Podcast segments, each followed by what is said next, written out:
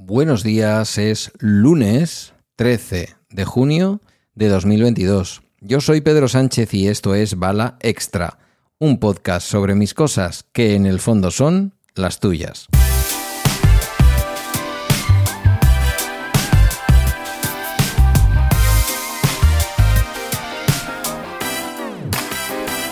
Pues hoy terminamos eh, esta especie de mini saga de la nueva compañía de telecomunicaciones en casa. Digamos que es un final temporal, que tendrá como un pequeño, una pequeña espuelita, allá diría yo como para después de agosto. Eh, ¿Por qué tendremos una espuelita después de agosto? Pues porque será el momento, primero, en el que se acabará la permanencia de tres meses a la que te comprometes cuando contratas la fibra con Digi y en segundo lugar, porque será el momento de poder trasladaros como ha sido ya un trimestre completo siendo usuario de la fibra de Digi y de los dos móviles de Digi. Los dos móviles finalmente, como más o menos podíamos suponer y ya os advertí la semana pasada, se portaron eh, la madrugada del miércoles al jueves. El jueves no os quise contar nada porque, en fin, acababa justamente de realizarse la portabilidad eh, pues en esos momentos. Entonces, eh, más bien lo que estuve es pendiente de que todo fuera bien y de que no hubiera ningún problema, porque además era el segundo día de la selectividad de Guille y yo no quería que Guille fuera a la selectividad sin poder tener su línea de telefonía funcionando. Esto de las portabilidades es un tema que cada vez da menos problemas, pero que cuando da problemas los problemas que da son muy gordos. Yo recuerdo, recuerdo estando en el gobierno vasco, que el gobierno vasco, que habitualmente tenía como proveedor, como no, de telecomunicaciones a una entonces, bueno, no tan pujante, pero más que ahora, Euskaltel, propiedad en aquel momento del propio gobierno, de las cajas vascas, que entonces seguían siendo cajas, en fin, un producto de país. De hecho, Euskaltel Euskadi es reconocido por todos vosotros que me escucháis desde España y posiblemente incluso por algunas personas que me escuchan desde fuera como un equipo de ciclismo, mm, bueno, relativamente conocido, modesto, pero relativamente conocido, que corría las grandes vueltas, que estaba incluido dentro de UCI Pro Tour, es decir, que jugaba la primera división. Era uno de los modestos, pero jugando la primera división del ciclismo en aquellos años.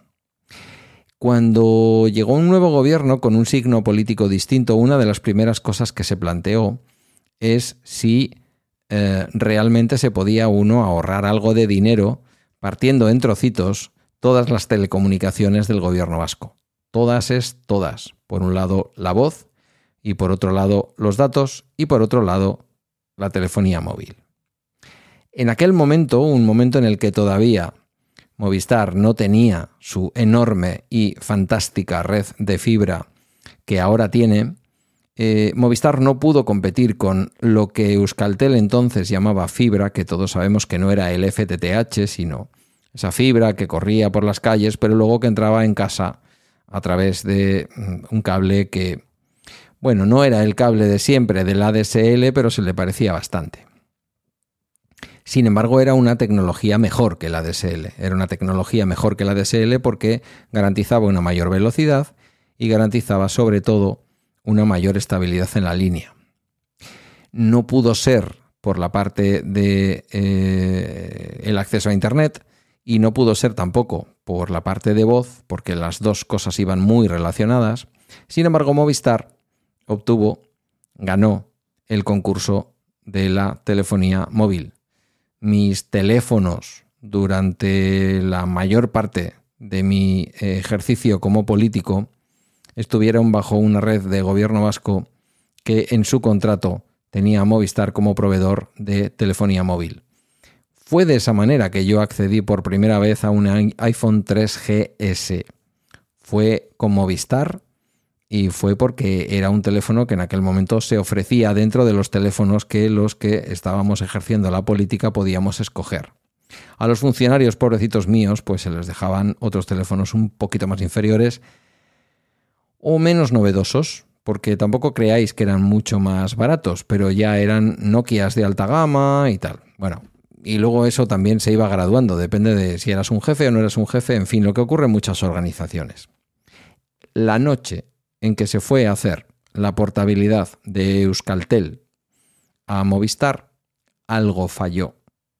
Algo falló y todos los altos cargos, más o menos 170 altos cargos, con cosas súper importantes, como hacen los políticos, cosas importantísimas que teníamos que hacer aquella mañana, se nos habían dado a todos nuestras tarjetas, se nos había dado toda la explicación de cómo iba a ser el proceso y, oh sorpresa, en aquella mañana mmm, no tenía teléfono móvil disponible ni el Endacari, ni los consejeros y consejeras, ni los viceconsejeros y viceconsejeras, ni los directores y directoras, ni nadie en el gobierno vasco. Aquello fue un absoluto desastre. Dicen las malas lenguas que fue una jugarreta de Euskaltel a aquel gobierno vasco tan concreto y, bueno, dolida por haber perdido la telefonía móvil, que como os podéis imaginar, por otra parte, debía de ser una de las que más dinero reportaba a la compañía, pero es que el gobierno vasco pasó a ahorrarse de un día para otro 30 millones de euros en telefonía al año, solo por haber introducido un poquito de competencia que hasta entonces parecía que como que no. Bueno, con esta pequeña anécdota de mi etapa política, lo que quiero deciros es que no puede uno nunca fiarse cuando una compañía le dice entre las 2 y las 6 de la madrugada con seguridad su línea se va a portar. Finalmente se portó, se portó sin ningún problema. Eh, pusimos el APN, el, el, punto de acceso a Internet, que en el caso de Digi es digimóvil. móvil con V, con B, por cierto. Internet.digimóvil.es. Um, usuario Digi todo con mayúscula, contraseña Digi todo con minúscula. Lo pones y plam, funciona. Funciona si tienes línea, claro. Nosotros lo que hicimos fue el jueves a la noche. Ah, es que, claro, me estoy equivocando. Esto fue del jueves al viernes, no del miércoles al jueves. No es que yo estuviera para contaros, no, no. Es que fue del jueves al viernes. Em, digo que, eh, bueno, pues a la noche pusimos, yo en mi caso metí la tarjeta física de Digi en el teléfono, como con O2 yo tenía una tarjeta eSIM, pues durante unas horas tuve un teléfono con línea dual, como lo tuve también en el trabajo en Zumárraga, solo que en la línea de Digi todavía no tenía señal. En el caso de Guillermo lo que le dije es, vamos a sacar la tarjeta de O2 vamos a meterla de Digi, le vamos a poner los datos y en teoría mañana cuando te despiertes lo único que tienes que hacer es, en el peor de los casos, que lo tuvo que hacer, reiniciar el teléfono. Reiniciamos los dos el teléfono y automáticamente teníamos ya línea. Una línea que es exactamente la misma cobertura que con Movistar. Llevo semanas observando cuál es la cobertura de O2 Movistar para poder comparar en los sitios críticos si tengo más o menos cobertura. La cobertura es la misma. Insisto en algo que dije, no puedo garantizar, y de hecho creo que no será así, que en una aglomeración o en un lugar en donde haya muchísima gente conectándose a las líneas de Movistar, Movistar no dé prioridad a su propia compañía y a su propia marca O2, marca secundaria. Lo cierto es que, con la experiencia de Emilio Cano de Milcar, el día que fue al campo del eh, al campo del, no sé si del Hércules o del Alicante. Ya no sé si es que existe un equipo de fútbol que se llama Alicante. Ya me lo vais a decir luego, seguro, sobre todo los alicantinos. El caso es que fue a Alicante capital a ver cómo su Real Murcia de sus amores, el equipo con color de ñora, em, subía a la primera de, de la Real Federación Española de Fútbol. Esto ya lo hemos hablado. Se cayeron en el campo las eh, líneas de las compañías telefónicas, al menos las de Movistar, y se cayeron las dos, la que llevaba él y la que llevaba su compañero de órbita grana, eh, la de él de O2 y la de su compañero en Digi. Mm, ¿Ocurrirá así siempre? ¿Habrá algunos momentos en que la de Digi caiga y la de Movistar principal se mantenga? Porque a O2 hay que meter movistar.es, punto. No, telefónica.es, creo recordar. Es decir, es la, es la que es. No hay 12.internet.es ni cosas por el estilo. No lo sé. Pero la cobertura es fantástica. Sí que ha dejado de marcar 4G, 5G. Bueno, en mi caso 5G yo no lo he visto nunca porque tengo un iPhone 11 Pro que no lo, que no lo soporta. Y ha hecho una cosa que hace también Lowy, por ejemplo, que es directamente llamarle LTE, que es una manera de decir que tienes Internet de alta velocidad, sin especificar en qué momento estás en 4G o estás en 5G o estás en 3G. a algunos les puede parecer mal, pero es una bueno, es una denominación que utilizan muchas compañías. En 5G no, porque 5G no ofrece. Y el día que ofrezca 5G, creedme que Digi lo va a contar. Y yo creo que no será con Movistar, porque Movistar mm, yo creo que le va a poner problemitas a este asunto. Eh, ¿Cómo fue el alta? Fantástica.